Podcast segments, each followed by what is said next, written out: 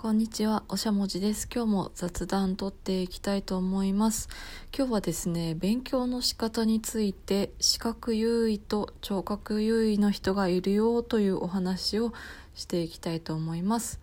今日もよろしくお願いします。はい、ではどうしてそういうお話をしようかと思ったかというと、えっ、ー、と今週ですね、建築設備士の一次試験を受ける方向けにあの耳で聞く丸抜クイズ問題集みたいなあの動画をですね、えーと、配信したんですね。で、まあ、個人的にはね私はそういうなんかあの、まあ、耳で問題をこう聞いてこうあの答えるっていうのがですね、まあ、あんまり得意じゃなくってまあねあのあんまり集中してできないしね配信してもなんか微妙ですって言われるかなと思ってすごく自信がなくて配信したんですね。まあでもねあのやってみようということで配信をしたんですけどなんかね早速コメントを書いてくださった方がいてなんかその人はなんか自分はそういうなんかねあの音声で聞いた方が覚えやすいんですっていうコメントをくださったんですよね。でまあねまさかそんな人がいるとは思わなかったのですごくねなんかへえって なりましてでそこからちょっとねあの簡単に調べてみたところ、まあ、人にはですね視覚優位と聴覚優位っていうタイプがあってですね、まあ、どうもですね、まあ、聴覚優位の人はそういう、うん、なんか声に出して問題を解いた方が頭に入りやすいんですよということが知れました。でねまあそのことについてちょっと、まあ、どんな違いがあるのかとかねあの話していきたいと思います。でまず皆さんですねあの赤ちゃんが生まれたんですっていうのを聞いてどういう想像をしますか？でこれを聞いた時にあのおぎゃーっていう鳴き声をまず想像した人が聴覚優位でそのね真っ赤な顔の小さい、ね、赤ちゃんの姿を想像した人があの視覚優位っていう説があるっていうのがねあの調べて出てきたんですね。でまあねあの自分でやってみて私はあの多分視覚優位なんですけどまあねあの鳴き声よりもその姿がね想像できたので、まあ、もしかしたら合ってるんじゃないかなというふうにも思いました。皆さんはねあのさっきあの聞いた時にどっちを思い浮かべたでしょうかでもうあの私はなんかねあのいろいろこうテストをやったりなんか心理テストとかねあのやったり本格的なのをやってどうも視覚優位だっていう風にあに認識しているんですね。で私はやっぱりうん、そうですね。さっきも言ったんですけどなんかねあの目でこう図とかねあの文章を読んだ方がなんかすんなり入ってくるなという印象があってで前にちょっと実験として少し難しい本をあのえっ、ー、と本ね紙の本で読みつつまあ、同時に Audible っていうなんかプロのこう朗読をしている人が全部こう音声で読んでくれるっていうのをなんか同時に並行して、えーと、使って読書をしたことがあってなんかその時にもやっぱり本をこう目でねあの追って読んだ方が全然早いんですよね。だから、うん、なんかねあの、まあ、視覚優位の人の気持ちとかそのそういう人がどういう勉強をしたらいいのかっていうのはなんとなく経験としてわかるんですけどその聴覚優位の人が、ね、どういう勉強法が、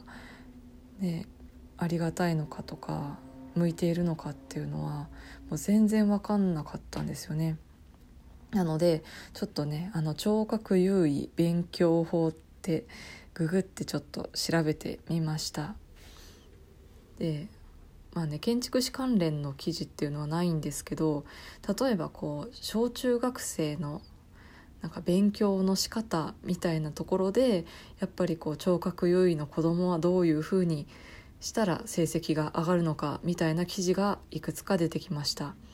でやっぱり声で聞いた方が分かりやすいそうです。で私なんかは結構授業を聞いてノートを取ってそのノートとか教科書を見てでテストの勉強とかしてたんですね。でまあそれがなんとなくこう学校の勉強の仕方としては一般的かなというふうに思うんですけどそういう聴覚優位の人は、まあ、ノートを取ったりとかそのノートを見直すっていうよりもやっぱりこうそれだとねうまく頭に入っていかないらしいです。で逆にその授業を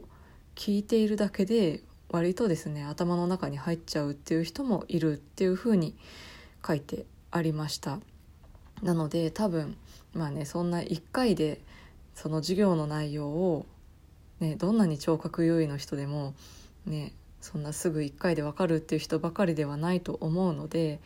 例えばその授業を録音して何回も聞くっていう方が、まあ、身につきやすいのかなというふうに思いました。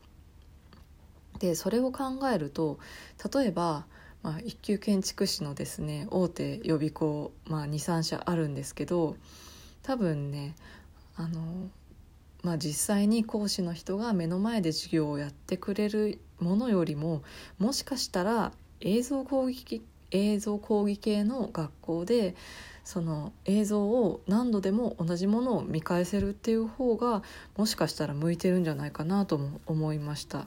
ちょっとこれはねあの私の、まあ、勝手な想像なので、まあ、ご自分だったらどっちがいいかなっていうのを考えてもらえれば嬉しいです。ただ、まあ、私も映像講義系の学校にねあの通っていたんですけれども、まあ、そっちの方が安かったのででもね割と何でしょうね見返せない授業も結構あったんですよね。多分なんかセキュリティの問題みたいなだと思うんですけど、まあ、ほぼ授業の内容を見返そうと思うと学校の自習室じゃないと見れないものが結構あってで、まあ、それもね確か全部見返せたわけじゃなかったような気がするんですよね。ねなんかまあね悪いことする人がいるから仕方ないのかもしれないんですけど、まあ、せっかくそういう映像の講義をねなんでしょうだからこその売りみたいになると思うんですけど、ね、それができないっていうのはちょっとなんでだよっていうふうに思います。ね。はいまた愚痴ってしまいました。でちょっとあの思ったのが建築の仕事って割となんかこういろんな人と話す仕事が多いなっていうふうに思いました。でもしかしたら、まあ、そういうね話すことが多い職種だからこそ聴覚優位の人の方が多いのかなっていうふうにも思いました。だからまあね自分視覚優位であんまりこう聴覚優位の人の気持ちっていうのはわからないんですけどちょっとわからないなりに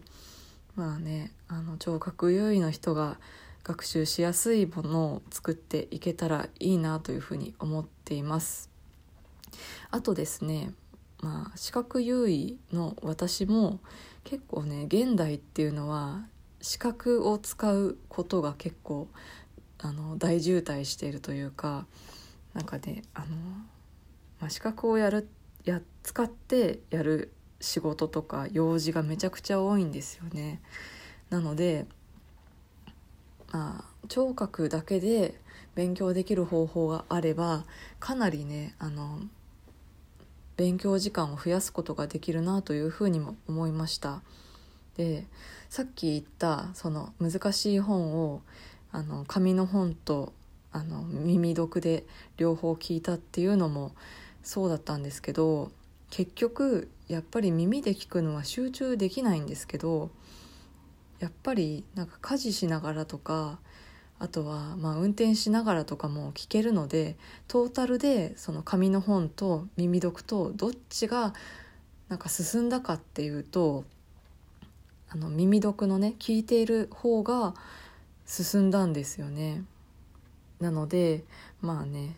あの私としても集中力はちょっと落ちてしまうけど、まあ、新たなですね勉強時間を忙しい中で捻出するっていう意味でもなんか聴覚を使った教材をこれから考えていきたいなというふうに思っております。はい、では今日はこの辺にします。ではでは。